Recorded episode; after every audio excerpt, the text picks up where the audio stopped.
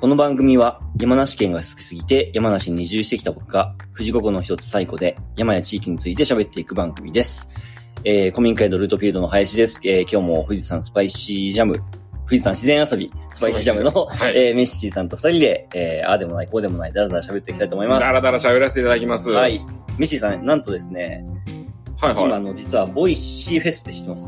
Voicy フェスあるらしいじゃないですか。 Voicy フェス昨日からやってるんですよね。はいはいはいはいまあそうそうたる人たちが、えあの、対談をしてるのでえ、、えあの、多分こんな弱小チャンネルの 生放送なんて、え。聞いてるやついないんじゃ誰もないか聞かないんじゃないかってはいいう、不安がありましたけど、今ええ4人の方が聞いてくれてて。4人の方が聞いていただいて、ねいつもの、いつものメンバーですかねそうで。すね。ありがたいことですよ、本当に。 Voicy フェスに負けじとですね、ええなんと今日はあれですよ、ギャラリーの方が。こちらにもね、ギャラリーが、えー、若干2名、若干2000名のギャラリーえー、若干、若干2000名のギャラリーがぎゅうぎゅうでね、古民家に、ね、詰めかけてますけど。林さんのお友達が今宿そう泊ということで、よ。なんとね、2000名、2000名のお友達が、えー、2000名のお友達が、古民家にも仕掛けてくれて。うん友達たくさんだもんね。困りますね、本当いや、嬉しい。ね。はい。いつもとだからちょっとテンションが違いますね、我々もね。ねねギャラリーがいるとやっぱりちょっと違う。そうですよね。声出して笑ってくれていいんですよ。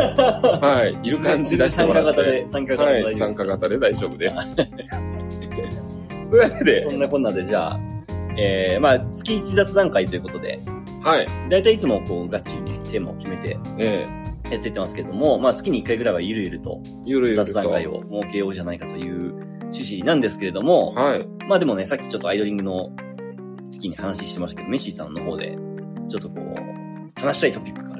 おい、いやいやいやいやいやいや。今回、林さんの経歴について触れる回で出たってしてたんですよね。全然全然そうそうう。そうそう。こうちょっとね、異業種交流っていうのが、はい。キーワードで。キーワードではいはい、すごく大切なことだなっていうかね、おー。刺激を受けるなと思うことが、はいはい。えーつい昨日ありまして、おー、なんでしょその異業種の相手っていうのがですう。ね、はい。歯医者なんですけど、はい。私昨日、実は親知らずを抜いてきたんですよ。ええそう、だから今ね、喋りながら、あの、あるべきところに歯がないので、すごく口の中が違和感があるんですけど。抜きたてほやほや。結構腫れるって言いません？あれ、抜くと。で、言うんですけど、これね、抜いたの上の右側の親知らずはいを抜いてきたんですけど、はい全然腫れもしない。まあ、太ってるからわからないっていうのもあるかもしれないんですけど、そうそうそうそう、全然腫れもせず、しかもね、あっという間に抜けて、びっくり。もうなんかもう医療の進歩なのか。あもうね、歯医者なんて、どうでしょう、15年ぶりぐらいですね、行ったの本当で。すか？そう。すごい、ある意味すごいですね。ある意味すごい全然悪くなってなかったってことですね。いや、悪くはなったんですよ。あ、そうなんですか？そう。で、なんかこう、歯、歯の痛いのって、ごまかせません？意外と。そうですかね。これなんか2、3日経つしんどいと思いますけどね。いや、そうですか？僕なんかね、2、3日経つと消えたりするんですよ。ああ、でもそれはわかりますね。そうそう、どの歯が痛かったっけみたいな。はいはいはい。なんかそういうのがあるんで、やっぱほら、経済的な理由とかね。貧乏暇なしで、私貧乏でしたから、こうね、どうしても時間も取れず、そうそうそう、優先順位低かったですから、歯医者って。行ってなかったわけですよ。それが、意を消して行ってですね。はいで、まあ、ゆくゆくは親知らず抜きたいんですよって話をして、歯が痛いから行ったんですよ。はいはで痛い歯なんとかしてくれって言ったのに、はいまずこの親知らず抜きましょうって話になっちゃって、その日に急に抜くことになったんですい。よ。ええできるんですね、そんなこと。そうそうそうそう、えー、えー今日、今日抜くのみたいな。感じで、急遽僕はこのね、親知らずを抜く心構えをして、やったんですけど、本当にあっという間に抜けて、えん林さん抜いたことあります？親知らず多分。ないっすね。あ、じゃあ4、4本ともある感じ？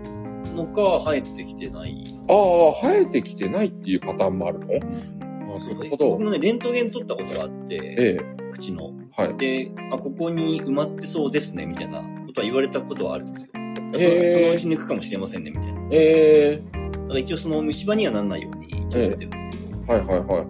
そうそうあ、そうですか。そんなパターンあるんだ。それが良かったな、メッシも。あ、そうっすか。えー、メッシあの、4つがっつり出ちゃって。ええ下の、えー親知らずはもうその15年ぐらい前に歯医者で抜いてるんですよ。はいはで、下の歯でめちゃくちゃ苦労した覚えがあったんで、はいすげえ嫌だったんですけど、ね、医療の進歩なのか、あっという間に抜けて、はいで、すごい、あっけらかんとした感じだったんで、はいすごいですねってお話をしたら、そのお医者さんから、はいあの、歯の構造についてのレクチャーがあってですね、はいどうも、上の歯ってはい簡単に抜けるようになってるらしいですよ。えー、人間の体上と下で違うんですね。そう。えこれ噛む力ってあるじゃないですか。ー、はいはいはい。噛む力って、こう噛んだ時に反発力が必ずあるじゃないですか、衝撃が。それ、を吸収するための構造がこの骨なんですけど、はいはいはい。下の顎に対して上の歯っていうのは、この頭部全体、はい頭蓋骨全体を使って衝撃を吸収できるんで、硬くないんです。硬い必要がないんですって。歯の付け根の部分が。。えー、だからスポンジに刺さってるような状態だから、えー、引っ張ったら簡単に抜ける。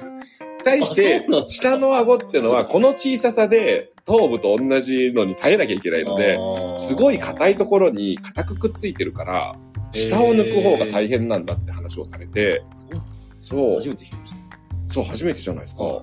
で、その時に、この異業種交流の話なんですけど、はいはいはい。僕は、はいね、森を歩いてたりすると、こう、動物の骨とかを拾うわけですよね。はい頭蓋骨とかもはいもちろん。で、鹿の骨とか、イノシシの骨とか見てても、どの動物もみんな、上顎の部分ってダメになってるんですよ。骨の段階であいろんな動物がやっぱりあの骨とかを食べちゃうわけですけど、はいネズミがかじったりね、は貴重なカルシウムですから。はいいろんな風雨にさらされて一番ダメになっていくのは、上顎の部分なんですよ。えー、で、それについて自分の中で多少の違和感を感じていたんだけれども、深く掘ってこなかった場所なんですね。その答えが急にやってきちゃって、このタイミングで。あ、そういうことなんだって思って、はいはいはい確かに鹿の骨もそうなってますわって言ったら、はいお医者さんに、まあ、鹿の方は私知らないです。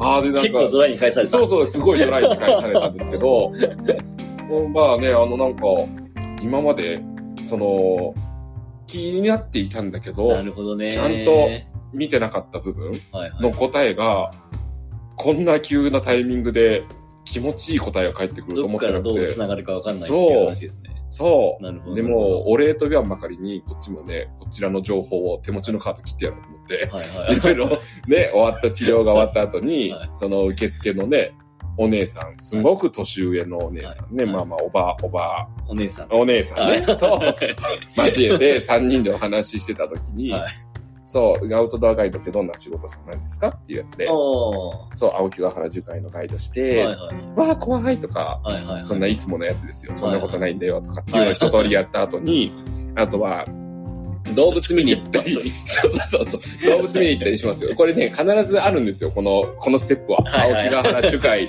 で投げると、怖いっていうボールが返ってきて、そんなことないっていうのを打ち返すっていうね、このやりとりがあるんですよ。でその後に動物見に行ったりしますよ、つって、ササミ見たり、鹿見たりとかって、言ったら、うちの裏にも鹿が出るんですよ、うんって。で、これはだから、向こうにとっての異業種交流だから、こっちのね、鹿のプロだと思ってますから、はいはい。まあ、鹿のこといろいろね、そうそうそうそう、はいお話ししたら、彼女はどうやら、完全に来ないようにしてほしいっていうね。うーん。どうやったら来ないようになりますかって言われちゃって、はいはいはい。これがね、メッシーのね、本当に抱えるジレンマなんですけど、私は商売で鹿を、はいに触れている部分があるので、はい鹿ってビジネスパートナーなんですよ。はいはいはいはい。だからね、完全にいなくなられちゃ困るってわけ。はいはいはい。だから完全に追っ払う、二度と来ないようになる方法っていうことについて 考えないようにしてたんですね。で、それを急に答え出せって言われちゃって、ああどうしようって思って、ああ、その子カード持ってなかったわっていうのに、初めて気づかされて、ど。なるほど。そこでまた一そこでまた一つポイントが。だからね、あの、すごくね、あの、二人とも、あの歯医者の二人はね、はい私にとってあの、キラーカードでしたね。うん、すごい、二人とももうね、これ以上ないっていうぐらいにね、私の心をかき乱す存在でおしたね。ー。はい。だからそれからずーっとね、鹿を完全に酔っ払う方法っていうのが頭から離れなくて、なんかやっぱり、メッシーならではの。方法で追っ払えないかっていうのをずっと考えてて、はいはいはい。そう、どうしたらいいと思います？ここでそれ振ってくるんですか？異業種交流ですからね。でせっかくあのゲストも二人いますし。まあまあまあまあ、そうですね。そう、鹿を完全に追っ払うためにはどうしたらいいのか。なんか、狼。いやいや。ね。ああ、でも遠吠えが出せないのか。そう。遠吠えが出せないですかね。あのー、鹿笛じゃないですけど、はい。遠笛みたいな、なんか、できないですか遠吠えを真似た、はいはいね、笛ね。そう。あこの間ね、そう、メッシ、株笛もね、メッシ購入してですね、ちょっと練習中なんですけど、はいめちゃくちゃ難しくてうまくいかないんですが、えで鹿笛で鹿を呼び寄せるってことができるんですよ。えはいはい。ただ、追い払うっていうことって、やっぱり誰もあんまり考えてないんですよね。あ笛で追っ払うってことはあんまりやれないのかな。あ、まあそうですね。だから防護柵とかあるんですもんね。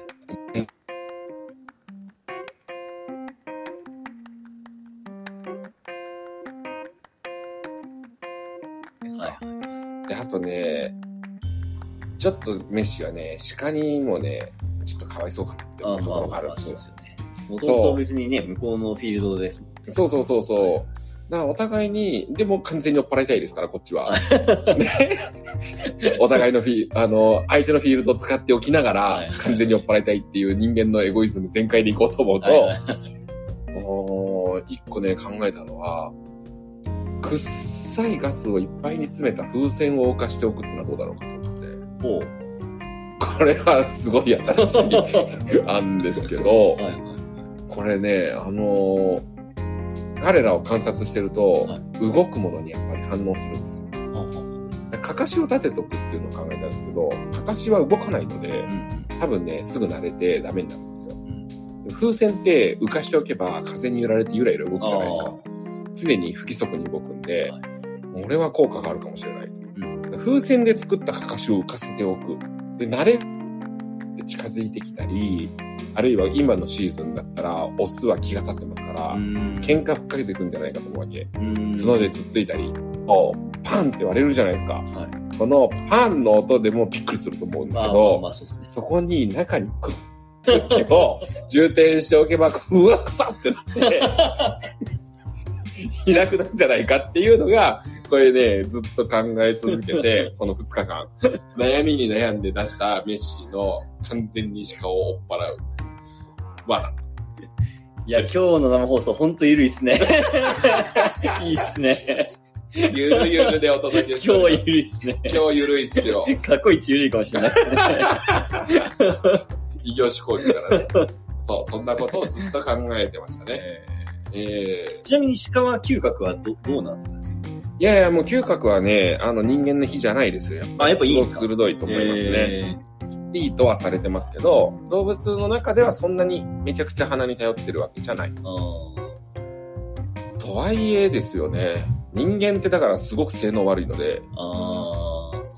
そうですよね。そう、すすごい動物界の劣化版みたいな部分あるので、人間視力にね、9割頼ってるって言ってますから、鼻の感覚なんてほぼないですからね。犬って鼻いいってよく言う言うじゃないですか。まあ、はいはいはいはいマイク犬とかもいますけど。はい。でもたまに人の飼い犬で、なんかあのフレンチブルドッグとか特にそうなんですけど、えなんかクンクン匂い嗅ぎながらこっち近づいてきて、最終的にもう密着した状態でクンクン嗅いでるじゃないですか。え、そこまでしないと匂えないのっていう。なんかもうここにくっつけて え。えやって、やってるんですけど。え。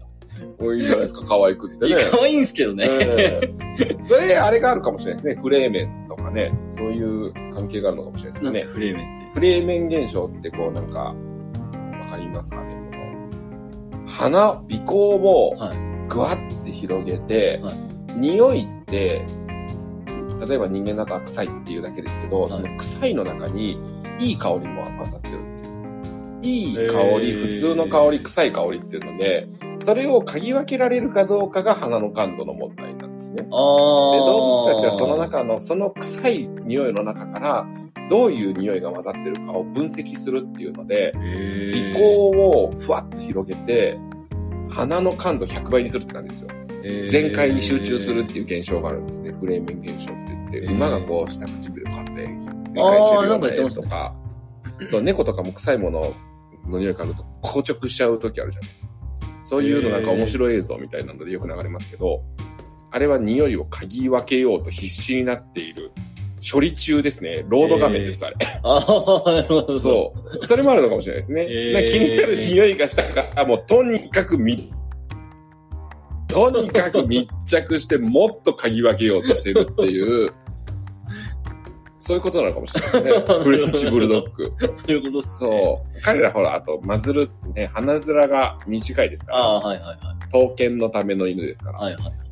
そう鼻食いちぎられないように短くなってるんで、短いと、その分、やっぱり、匂いを感覚す、感じ取る期間が少なくなっちゃうので、あ匂いは不利だって言いますよね麻薬系みたいにこう鼻筋がシュッと長い犬の方ー。が、そういうのには向いてるって言うんですよね。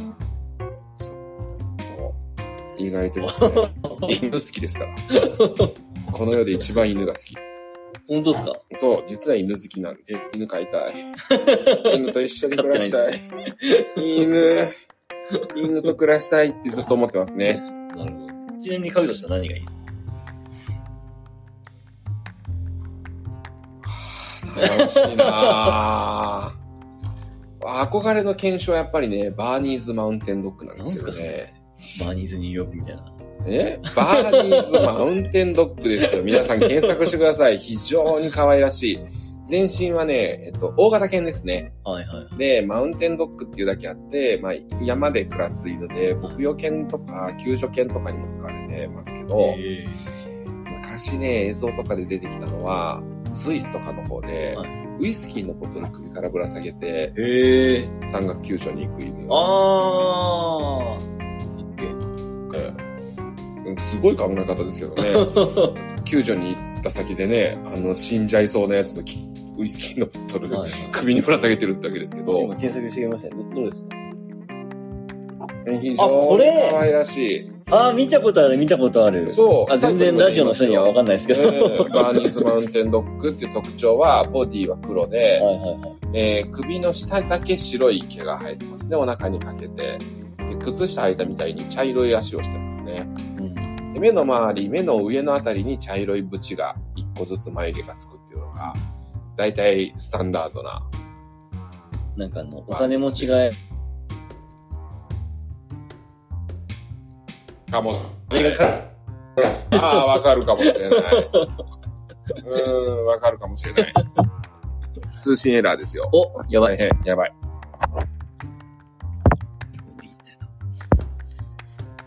そうなんですよ。まあ、ゆるいっすね、今回マジで。いいですね。ええそのこんなにる緩くても、アップルロックさんと西村さんは聞いてくれてるっていう。ええ 意外とこういいうゆるい方がね、あの、聞き流すにはいいのかもしれない。そうですね。ながら聞きにはいいですね。まあ、なんせ Voicy フェスの、ま、真っ最中ですからね。真っ最中ですからね。全然いいと思います。逆に真面目な話して聞かれないともう、ちょっとあれですもんね。寂しいですもんね。寂しいですね。そうですね。めっちゃ勉強してがっつり、やる気満々で喋って、全然聞かなかったです。それでちょっと。それはそれでちょっと。うん、そうですね。それはそれで寂しいもんがありますからそうですね。ね。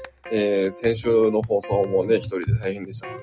いやー、だからメメッシーさんはすごいなと思いますよ、本当に。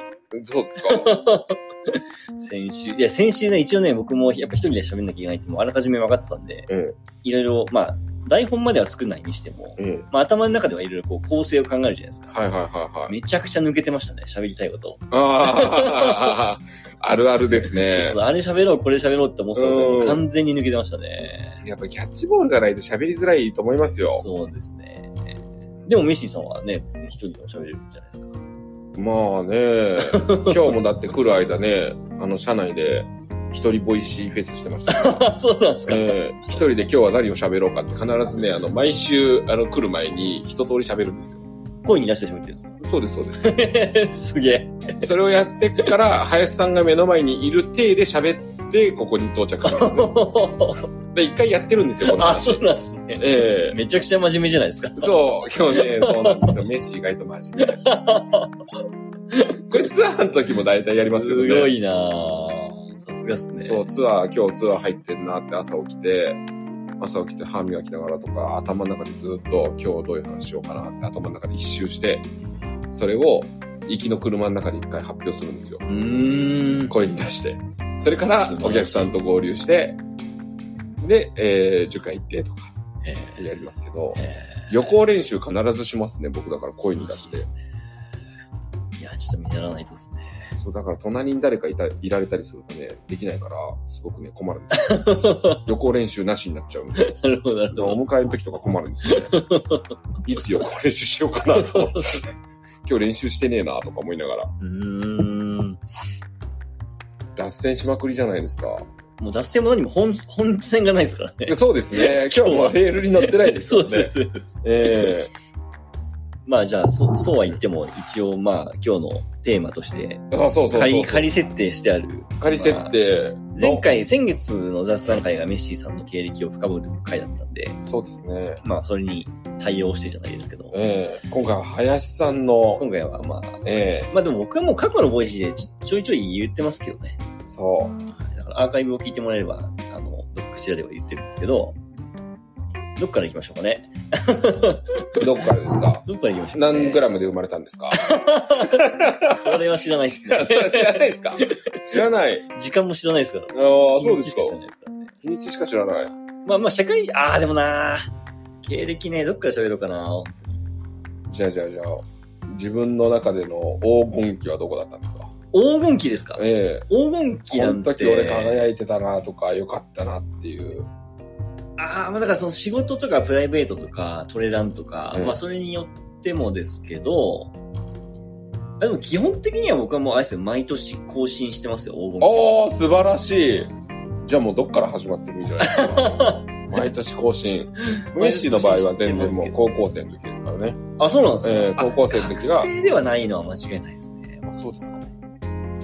高校生の時はメッシーモテましたから。おはいー。あの時は一番輝いてたと思います最高に楽しかったです。それ以降面白い。そんなことないじゃないですか。そう、学生時代ではないですか？学生時代ではないですね、間違いない。大人に、うんあの、30過ぎてからの方が絶対的に楽しいですね。ああ、人生大人になってからが。そういう大人ばっかりになってほしいですねそうで。すね。僕もそうですけど楽しいですよ。楽しいですよね。えまあでもやっぱ、あれじゃないですか。あの、海外行ってた時じゃないですかね。バックパあッカーの時が、まあ一番刺激的というか、まあ、黄金期って言っていいのかどうかわかんないですけど、いろんなトラブルもあったんで。ええそうですよね。裸にひんむかれた話とかね。そうそうこれはしたんですよね。だからよかったですよね。はい。あの、コロンビア強盗事件はししたコロンビア強盗事件ね。多分ね、 Voicy のね、100回目の時にしてるはずです。そうですね。海外であ記ったひどい目トップトップ3みたいなええのでやってるはずですね。コロンビア強盗事コロンビア件。強盗事件。コロンビア強盗事件ってなんか、ウィキペディアで調べたら出てきそうな感じですね。語呂がいいっすよね。語呂がいい。覚えやすい。覚えやすい。そうですね。あ、ん2017年かな、うんからうんうん2018にかけて、8ヶ月間ですね。バックバッカーやってたのは。すごいっすまあ、ね。その前に2ヶ月フィリピンで英語の留学してましたけど、はあ、はあはあ、だからもうじゃあ全部で1年ぐらい、まあ、近く、1年近くを海外でそうですね。過ごした経験があるってことですね。ですねそれがいくつぐらいですか ?20、2010?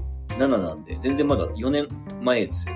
あ、最近なんですね。結構最近ですお、なんか10年ぐらい前みたいな話なのかなと思って大体そういうのってなんか。か若い頃じゃないですか。大学生とか22、3とか。ええ33、4ぐらいの話ですよ。だから。あ、じゃあだから、今のメッシだと、まあ2、3年前に行ってる。ああ、そんですねなもんですよ。。割とおじさんになってからです。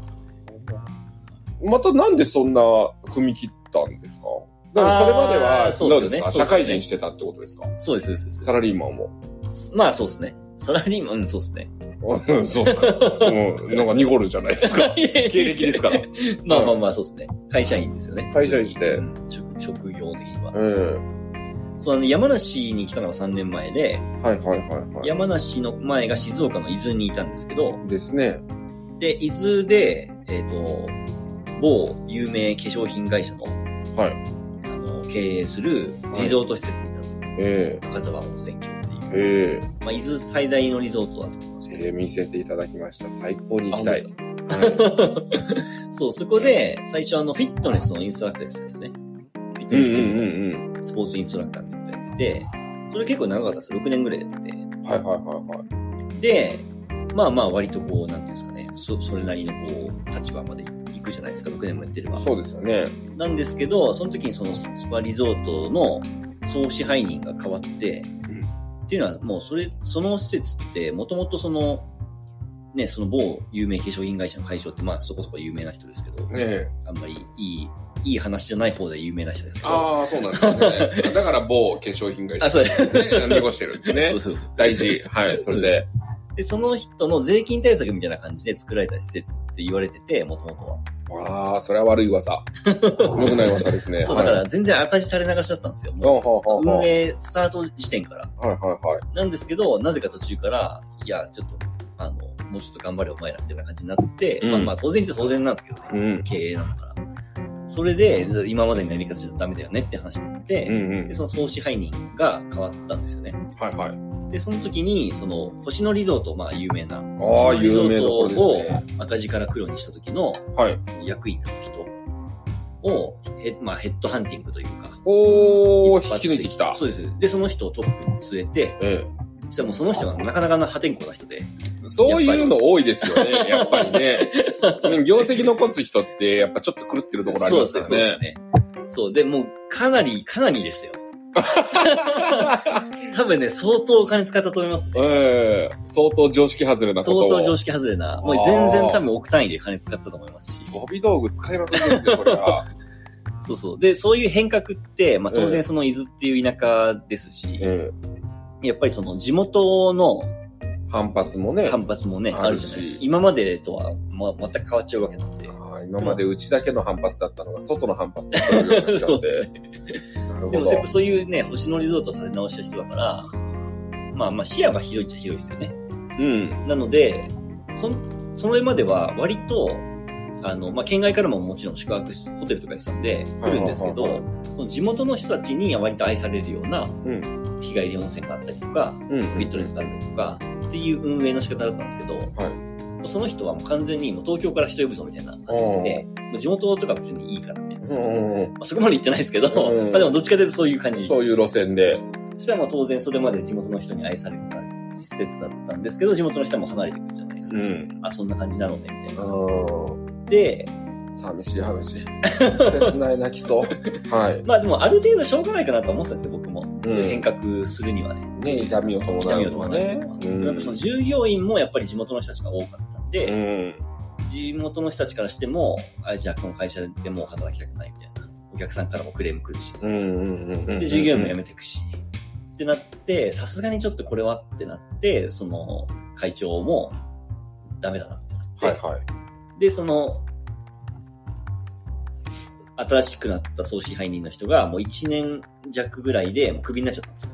あららららららら。そう。で、本当はその変革期の中に、ええ僕も結構変革期の割と中心のところにいて、っていう話ですよね。そう、はいはい僕そのフはい。ィットネスのインストラクターで、まあ、後半責任者もやってたんですけど、えで、その、総支配人来た時に、まあ、社員、正社員が200人ぐらいいて、200人と全員個人面談して、え。うん。じゃあ、この人はこういう役職、あの、何人かはその、なんていうんですか、部署移動みたいな感じで、はいはいあ、はい。こいつはここに行ったほ、あの、行かせた方がいいね、みたいな。で、僕もその中に入ってて、部署移動したわけ部ですよね。署移動です。あの、もう本当に、それまではフィットネス、えっ、と、スパフィットネス科っていうところにいたんですけど、はい。すごい科ですね。そうなんですよ。はい。そう。で、その後も、あの、セールスマーケティング科っていう、うーん。営業ですよね。全然違うじゃないですか。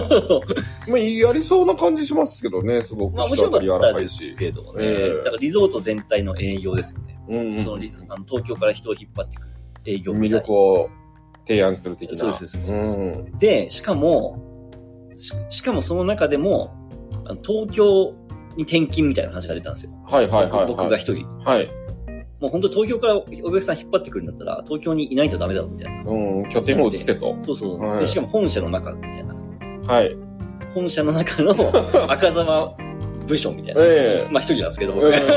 つらい。そう、それで行くっていう話が、えもうほぼ確定してて、え。えで、だから物件まで見に行きましたからね、東京に。え。住む家を。住む家を。おー、伊豆からい。つから。ああ、大変な話だな、そりゃ。そう。でもね、結果的にそういう、その人がクビになっちゃったんで、ええもう全部なくなったんですよ、その話が。話が。僕の引っ越し話もそうだし、その新しくやろうと思って、なんかウェディングとかもやろうと思ってたんですよね。はいはいはいはいあの、教会作ったりとか。うん。まあ、まあ、作るまでは言ってなかったですけど、ビッグリゾートですからね。そうそうそうそれぐらいのことはしますよね。もうレストランとかも大改装してたし、えね、ほんと何千万とか何億とかで、もう全部立ち切れになって、ええじゃあもう、とりあえずもう前の通りに一回戻そうみたいな。はい。で、またスーパー、スーパーに戻ったわけですにか戻れたらまだ良かったんですけど、はそれもなく、なホテルのなんか予約担当みたいな。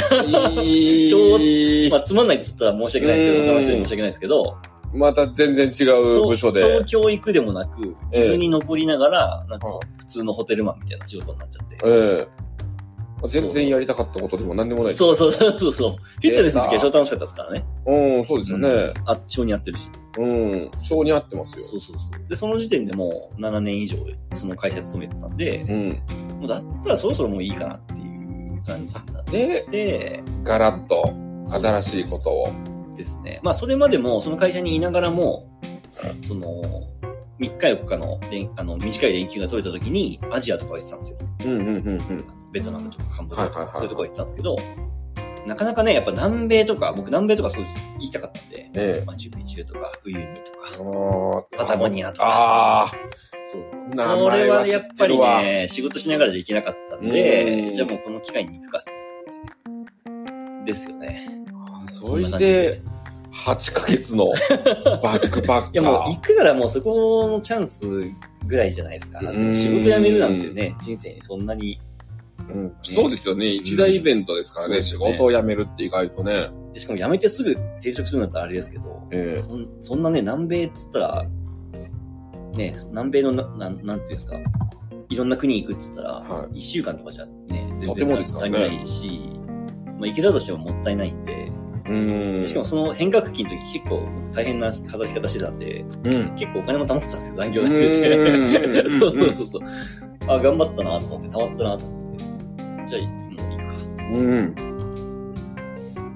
そうですね。それで、でも長期で行くことが分かってたんで、ええ。もうとりあえず英語が世界標準語だろうっつって、うん。なんとなくな感じで、うんフィリピンに英語留学したんですけど、で、最初はアメリカ行くじゃないですか、フィリピンから帰った後に。で、アメリカは当然英語だからね、あの、もちろん英語で1ヶ月半ぐらい旅してたんですけど、はいはで、アメリカから次メキシコ入りますよね。い。はい。アメリカの下メキシコなんで。ええ。え、まもしかして通じないの？全く通じないですよ。いや、そうなんですか。ビビりますよね。メキシコって何語になるんですか？スペイン語です。あもうね、アメリカから下はほぼスペイン語なんですよ、中南米。へえ、そうブラジルとニカラグアぐらいかな、ポルトガルなのが。まあ、しかもポルトガル語もほぼスペイン語みたいなもんですからね。そうか、ポルトガル語っていうのもありましたねね。なんだ、じゃあ本当に英語は通じないんですか？通じない。すごい地域ですねだ。よっぽどその、なんていうんですかね、その観光、それこそマチュピチュとか、うんうんうんうんうんなんだろうな、あの、メキシコのダイビングリゾートのカンクンとか、うん。そういう有名どころだったら、で、世界中から人が集まるようなとこあったらええ、さすがに通じますけど、それ以日本語のガイドも多分いるでしょうしね。そうです、そうです。はいはいはいはい。それ以外も全然、全然なんだ。全然。いやー、強烈。スーパーで買い物できないみたいな感じです。宿も泊まれないみたいな。そうですよね。バスも来ないし。だって書いてある言葉も読めないんじゃないですかだってなんだったら、ええアメリカからメキシコ入るときに、えっ、と、サンフランシスコ、ロサンゼルス、サンディエゴっていう街をこうどんどん南下していくんですけど、はいはいはいはい。サンディエゴあたりで若干もう、あ れスペイン語圏の装いがもう、人もなんかそんな感じだし、ええあれなんかちょっと違うぞと。これまずいかもしれないぞと思ったわけですね。そんな感じでした。で、まあメキシコは、まあなんとかそれでやり過ごして、うんごまかしごまかし。うん。で、メキシコの次、キューバに行ったんですね。はいはいはい、はい。まあ、キューバもまあまあ、なんとなくやり過ごして、で、キューバからまたメキシコ帰ってきて、メキシコの下が、次が、グアテマラっていう国なんですね。ああ、コーヒー豆でそうそうそうそう。有名な。はで、い。グアテマラで、なんかスペイン語学校を安く、あの、受けれるみたいな。はあ、はあはあはあ、いいじゃないですか。日本人からすると、そのフィリピンで英語が安く勉強できるみたいな感覚で、え英語圏の人がグアテマラで安くスペイン語を勉強え。うできる。んうんうん噂があったんで、旅人の中で。うん。はい。でもこの先長い。旅人の中で。そういう。謎のそういうやっぱ旅ネット人のワークというか。ネットワークができるんですブラジルさんみたいなのがあね。るんですけど。へえ。でもこの先長いし、まだ南米も入ってもないし、うん。ここからが本番みたいな時だったんで、うんだったらもう勉強しちゃった方が、多うん分この後の旅楽しくなるかと思って、急遽、スペイン語を勉強してしかも英語でスペイン語を勉強しますからね。すごいですよね。そういうことですよね。日本語通日本語からスペイン語じゃないんですよね。一回、そういう意味では英語やっててよかったんですけど、一回英語を挟んでのスペイン語になるわけですね。まあ、まあ、一応、あるにはあるんですよ。その日本語で勉強できる。うんアンティグアって、その、割と都会の方の街で、で、しかもそこそこ高い。やっぱり学の料金も高いんですけど、で僕が行ったのは、あの、サンペドロラ・ラグーナっていう、すっごい偏僻な村のはい。とこだったんで、そうそう。まあ、自然豊かなところで勉強できるんですけどね。うーん。そこでもう本当に、スペイン、あの、英語で。だからその言葉の勉強も旅の一部だったわけですね。そうですね、そうですね。すごいなぁ、本当に。でもね、スペイン語は、まあ今ほとんど喋れないですけど、あの、うん結構日本人はね、多分、あの、簡単だと思います。あ、そうなんですかまあ文法とか単語とかは当然その全然違うんで難しいんですけど、発音はね、すごい日本語に近いんですよ。英語英語みたいに変な巻き舌とか、あなんか変ーな後おの習慣みたいな、あ変なのー。ないんですよ。もうほぼ、ほぼ、あいうえおみたいな感じ。あー、そうなんですね。で読み方もあの、ローマ字の感じ。あはい。RE だったら0で、0でだし、みたいな。はいはいはいはい。なんか、なんだっけ。H は読まないとか。ああ、な、な、ほぼないです。あ、ないんですね、はいそういうのもほ。ぼないです。へえ、えじゃあスペイン語学びやすそうじゃないですか。そうそうそうそう。だから結構スペイン語、単語とか文法を勉強して喋ったらなんか上手だねとかって、向こうの人に言われたりしてへえ。逆に逆にアメリカ人とかは超苦手なんですよ。だから、スペイン語が。ああ、そっかそっか。巻き舌とかね。発声の仕方とかも全部違うからそうなん。ですよ。ああ、なるほどね。中南米のそのスペイン語圏は、えアメリカ人の旅行者がほぼいなくて、は逆にヨーロッパ人が多かったですね。そのえイタリア語とか、中南米ってアメリカになるんじゃないですか？あ、違うのか。うん、アメリカは北米の、まあ、カナダ、アメリカとか、あの辺が北米です。はあ、中南米は？中南米は中米アメリカ人ほとんどいない。いないです。へえ。すげえ。なんでかもうイタリア全部一緒だ語とかドイツ語とかその辺はなんかこう親戚っぽいらしくて、た。うん、なんかそんなイメージあります。そう、だから結構南米にもね、そのそっちの人たちがいるんですよ。あスペインに。まあスペイン。人は当然ですけど、えドイツ人とか、え。スペイン語圏の人たちが。あの、ヨーロッパのその辺の人たちはい。が結構いましたね。うーん。なんか新しいな、それも。いやー面白いですよね。これなんか、メッシの感覚ではやっぱり海外に行くっていうのがないの そうですよねで。。まあ言ってましたもんね、カヌーの上で。そうです、そうです、そうです。もう超怖いですから。魔物が住んでるみたいな。魔物。魔境ですから。みんな鉄砲持ってんでしょ？ポケットに。ああ、まあみんなじゃないですけど、まあまあかなり日本の感覚とは違いますよね。ねえ、だって間違えてさ、悪口とか言っちゃったらバンって撃たれちゃう気がするじゃああ、まあないですか。なきにしもあらずです。ねえ、超怖いじゃないですか。アウトドアショップで銃撃ってますからね。うんそれは、ねえ。アウトドアスポーツですか？ら、銃は。ええそれはちょっとすごく憧れますよね。日本もそれぐらい、あの、気軽に銃に触れられる社会になったなっていうのはすごく思いますけどね。うん。そうですね。まあその時がハイライトじゃないですか、やっぱり。最高に楽しかっ最後楽しかったですね。た。もう時間は、これ、大丈夫ですかあと13分あと13分もありますね。まだよかったよかった。えー、じゃあその海外から帰ってきて、次に来たのがどこですか？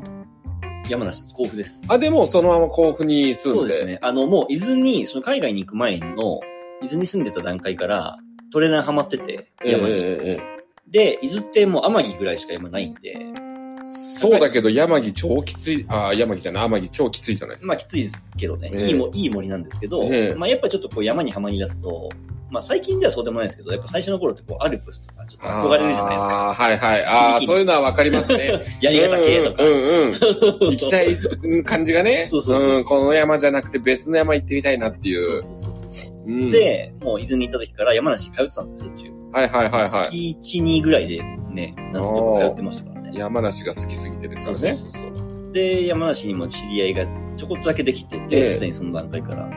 で、ああ、山梨いいなと思って、いながら、まあ海外に行ったので、うん。だから海外でどっかなんかこう住みやすい国とか。住んでも住みたいなっていう地域とかがあったら、でそれはそれで良かったんですけど、なんとなく、あ、山梨、日本帰ったら住みたいなっていうのがずーっとあって、それを超える感覚はなかったですよね。うん。って旅してても。すごい地域ですね、山梨。今、山梨の価値が今。ぐんぐんぐんぐん山梨の価値が上がっちゃいましたね、今ね。これを山梨の人に言うと喜んでくれるんで。うんそうでしょう、毎回そうでし言いますけどょう。はい。そうそうそうそう。で、帰ってきてもうすぐ、なもう何も考えずに、うんもう甲府だろうっつって。あ甲府だろうっていうか山梨で、うん物件とか、まあやっぱね、物件、何も最初知らないですか、そうは言っても。はいはいはい山しか行ってないんで。物件とか仕事とか調べたら当然甲府が一番出てくるじゃないですか。そうですね。甲府とか、まあ会社あたりですよね。うん。で、とりあえずじゃあ甲府住むかってなって。あ、でもあれだ。細かく言うと、えっ、とね、2、3週間は、あ、もっとかな？あの、アシアスってわかります？南アルプスの。わえっ、とかんないですね。ね。、南アルプスのね、もっと上の方、山の方、あの、鳳凰三山とかある方の、はい。あっちの、なんて言いました？足足安、足安村？足、足安村っていうのがあるんですかああーじゃあ知らない村でしたね。はいはい。そう、そこに、うんまあその登山口みたいなところなんで、ええ山の玄関みたいなところなんで、ペンションとかがいっぱいあるんですけど、そこで、その伊豆にいた時にから仲良くなってたご夫婦がいて、えペンションやられてる。え、すごいよくしてくれてたんですよ、もうずっと前から。え、ほうほうほうほ泊まらなくてもなんかお風呂入ってっていいよとか言ってくれたりとう。か。あららららら、素敵。で、その人たちとずっと繋がってたんで、うん山梨に来て、とりあえずそこに行って、で、うちでなんかこうバイトで働きながら、あの、しばらく仕事とか、これ探せばいいじゃんみたいな感じで言ってくれたんで、今調べたらめっちゃくちゃ山の中じゃないですか。そうですね。串形山っていうのが僕知ってる山ですけど、あーそうです串形の裏じゃないですか。そうですね。あの山の裏って人が住んでたんですね。結構ありますよ、そうそうペンション。あ、そうなんですね。そうそうそう。あの、だからあれですね。カイコマの下。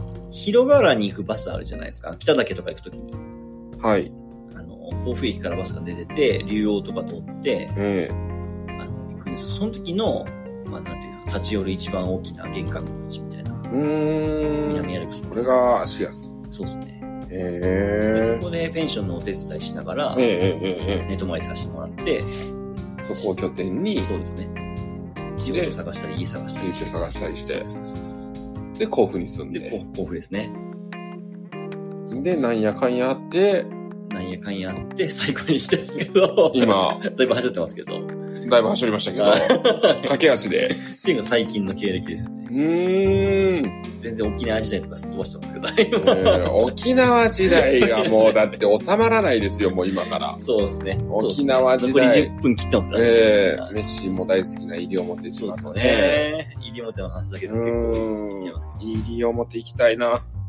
行きたいな、西表。ど。来年こそは未だに知り合いはいますよ、やっぱり。連絡は、連絡っていうか、繋がってる人はいますね、SNS とかで。うん。そう。だから、その海外の時もそうですけど、やっぱりこう、現地で友達ができるわけじゃないですか。そうですね。今もグアテマラのおじさんとかと繋がってますし。グアテマラのおじさんってものすごくなんか。ああ、日本人ですか、はいはいはい。グアテマラのおじさんってなんかすごく、こう、いい響きですね。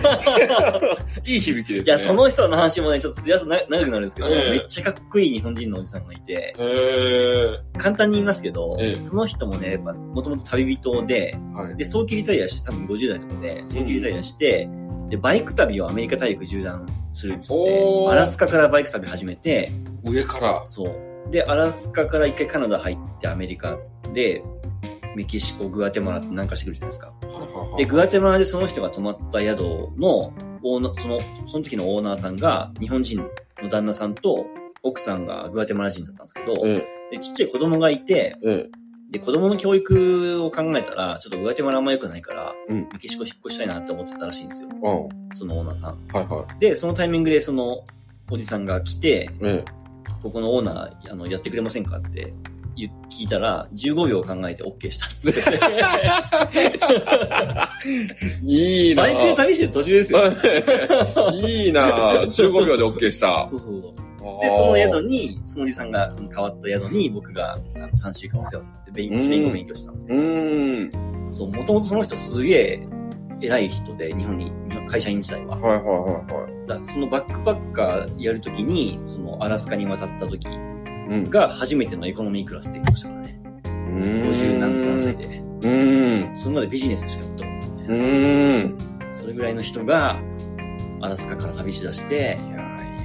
グアテマラで15秒考えて OK えみたいな。すげえなと思って。すげえなかっこいいですよね。おーかっこいいわ。いやーなんか、そういう生き方したいな。でもメッシーさんも近いものありそうな気がしますけどね。もう、どうでしょうね。感覚的にはまあでも、フィーリングで生きてる感じはすごくありますからね。ね。感覚で生きてますから、私。経営のこととか一切考えないまま、一体僕が年間いくら稼いでるのかさっぱり分かってないからね、私自身は。暮らせてるからまあいいかみたいな。うん、全然わかんない。月の目標とかも決めてないし。まあいいんじゃないですかね。えやばいです。でね、海外で面白かったのはね、えなんか、よくこう、世界は広いとか、なんか日本は狭いとか言うじゃないですか。えはいはいはいは僕はね、もう最近ね、世界がだいぶ狭くなったなと思ってて、い。どういうこと？そうね、例えばですけど、世界は狭くなっ例えばですけど、た。はい。メキシコで僕が仲良くなった日本人の旅人がいるとするじゃないですか。はいまあはい。日本人同士なんで、まあその時仲良くないじゃないですか。はい。で、じゃあまた、またね、つってバイバイするじゃないですか。はいで、1ヶ月後、2ヶ月後ぐらいに別の国でばったり会うみたいな。へえ。それがね、結構あったんですよ。あ、本4、当5回あったんですよ、それが。そんなことあるんですか？そうそうそうばったりっすよ。すごくないですか？すごいですね。待ち合わせたわけじゃなくて。じゃなくて、じゃなくて、全然。街の中で、おーみたいな。おーまあまあお互い、に気づくわけですか？そう。すごいですね、それ。そうまあまあ、旅行者が行く街がね、ある程度こう決まってるっていうのもあるとは思うんですけど。いや、にしてもですよね。時期も何にも決め、決めずに。うん。行ったら、そうそうそう、行ったの。再会しちゃって、正解者。そりゃすごい話です回よ、ね。2回じゃないですかね、しかもね。ねえ。そう、確かに、狭いですね。そう。で、そう、僕の中で思ったのが、その時に思ったのが、世界は狭いけど、日本は広いなと思ってて、うん。日本人が知らないような日本の企業とかメーカーの看板がゴロゴロ海外にあるんですよね。え？日本企業で。日本でも全然有名でもなんでもないのに、はい。海外で活躍してる日本企業のいかに多いことがあって、ええー、あ、そうなんですか。日本って、すごい、世界の中で見たらね、う幅をん。利かしてるというか、そうですね本が弱くなったとはいえ、まだまだ強いな。だか暑い国ですね。ら日本人が歓迎される国が結構多かったですよね。ああ、日本人。あれ？お前、あ、5分前ね。大丈夫ですかはい。お前日本人かつって。一緒に写真撮撮ってくれよ、みたいな。ありました、ありました。日本人ってだけで写真撮ってくれよ、みたいな。日本人ってだけで？ああ、レアキャラじゃないですか。そうそうそれって日本で言うと何人に当たるんですかね？なんすかねあのないですよね。首長族とか来てくれたら、あの写真撮りますけどね、私。あのね、多分、お願いしますけどね。これ、あの、大変でした。輪っかいっぱい通すの、つって。あ聞きたいですもん。どうでした？子供の頃から輪っかいっぱい通して、あの、きつかったですか？やっぱりとか。聞きたい。そんな感じなんでしょうあ、ね。4個目がきつかったっすね、みたいな。ああ、日本人ってだからすごいんですうね。ん。そうなんです勤勉だしね。そうそうそう。真面目ですらからね。ね。で海外って、まあ、一括りにしちゃあれですけど、うんやっぱこう男の人が、まあ、勤勉じゃない国が多いんですよね。おー、そうですか。仕事仕事すぐ辞めちゃったりとか、まあ、それこそそれこそ本当にあの、強盗みたいなのを、は半ば職業にしてるような国とかもあったりして、ええそういう国に行くと、日本人は女の人にめっちゃモテますね。ええやっぱり。日本人捕まえたらもうね、うん、もう将来安泰って感じですよね。そうそうみたいなもんじゃないですかね。まあ今時あんまりこういう点は、うんジェンダー的にちょっとあれですけど。ジェンダー的にあれですけど そうそう。でも本当そんな感じでしたね。うん。そうでしょうね。なんかやっぱりなんか国民性感覚の違いっていうのがね。いや、だからやっぱそういうの出てみないとわかんないですよね。そうですね日本にいたらなかなか気づけないことってういうのは。いや、今今日は気づけました、そういうのにも。帰ってきましたけど、異業種交ですね。そ うですね。人の経歴に触れたりすると、相手のフィルター通して見るとね、また違ったりしますからね。うん自分で見るのも大切だけど、うん間接的に聞いてみるのもすごく面白いですよね。うん逆にそれでなんかね、日本人とか自分の良さみたいなのも分かったりするじゃないですか。うんうんうんあ、これって別に悪いことじゃないんだなとか。うんうん。うん。そうそう。だからそういうのはね、外の世界を見てみると、意外と、うんあの自己肯定感じゃないですけど、ああ、いいなって思ってます。意外と自分いいじゃんみたいな、ああるかもしれないですね。あ、なるほど。意外と深くまとまったじゃなあ、いそうでか。ですすか。よかった、よかったです。じゃあ、だらだら雑談会で。だらだら雑談会前半どうなるかと思いましたけどね。もうメッシーの独走がね、もうどっちらかっちゃって、会社の話から、いつになったら異業種交流の話が出てくるんだと思ったでしょ、みんな。ねえ。全然異業種交流でもねえじゃねえかっていうね。ツッコミどころ満載の、毎回毎回こんな感じでお届けしておりますが、いやいやいや、まあいい感じでしたね、今日も。うん、今回もいい感じでしたはね。い、 Voicy ですの裏側で、今も4人の方が聞いてくださって、ねありがたい限りですよ。ありがたいですよありがたいでね。すね。すいません。いつもいつもどうもありがとうございます。いやー、ちょっと今日はね、あの、2000人、2000人のギャラリーが、ええだいぶ静かに、あの、聞いてくれてましたけど。顔は笑ってるんだけど、声は出さないっていうね、ですねすごくね、あの、さすがの気を使って、コロナ禍においてのこのね、そうですねやっぱり、こう、ケアがすごいですねそうで。すね。うん声援を上げないでくださいみたいな。そうですね、やっぱり、素晴らしい。ええ好きな人ほどちゃんとそういうことしますからねそう。ですね。ええ日本のロック守りますからね。一緒ですからね。残り1分半ですけど。ええ。来週はじゃああれですね、えーっと、日本人のその、前回の、前回じゃない、前々回でちらっと出ましたけど、え日本人の多数文化、非文化的な、えそうですね、多数文化、非文化、これちょっとね、深い話になりそうなので、深い話、もしかしたら全もしかしたら2週に前後編になるかもしれないですけええ前ど、後編あるかもしれないですね。まあ、とりあえず、あの、長くなるのは、はい。ね、想定さ想定されると。っていう。話したいこといっぱいありますからね、まだそこでもね。はいはい。苔の話とかね。そうですよね。えー日本人は青にうるさいとかね。はいはいはい。えーそういうお話もぜひその時にしたいなと思います。その時でいいんですか、それは？その時に一緒にしましょうよはね。い日本人の特性ですから。あ、そうですね。えーメッシーが気になっている。はい。絶対一本じゃ終わんない気がしますね。はい。そういうわけで、また来週も皆さんお付き合いいただければと思います。はい、ありがとうございます。はい。じゃあ、 Voicy でお話した内容やサイコについてのご質問などはコメント欄か SNS の DM で随時お待ちしております。このチャンネルが面白いと思っていただけたら、いいねと SNS でのシェアもよろしくお願いします。